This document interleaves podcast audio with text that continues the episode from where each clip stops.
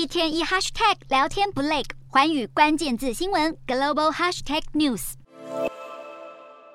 美国就业数据显示，劳动力市场持续强劲，加剧联准会继续升息的预期。尽管联准会超级鹰派官员意外释出鸽派言论，美股四大指数开盘后一路走低，两年期美债殖利率创一个月来最大涨幅，科技股沉重灾区，美股四大指数全数收黑。道琼指数大跌三百三十九点六九点，收三万两千九百三十点零八点；纳斯达克下滑一百五十三点五二点，收一万零三百零五点二四点；标普五百下跌四十四点八七点，收三千八百零八点一零点；费半指数下滑五十点九四点，收两千五百一十八点五二点。欧洲股市方面，受美国强劲就业数据影响，欧洲投资人更加担忧美国联准会将加强升息力道，对抗数十年来最严峻通膨。欧洲三大股市走势分歧，英国股市上扬四十八点二六点，收七千六百三十三点四五点；德国股市下滑五十四点四七点，收一万四千四百三十六点三一点；法国股市下跌十四点九三点，收六千七百六十一点五零点。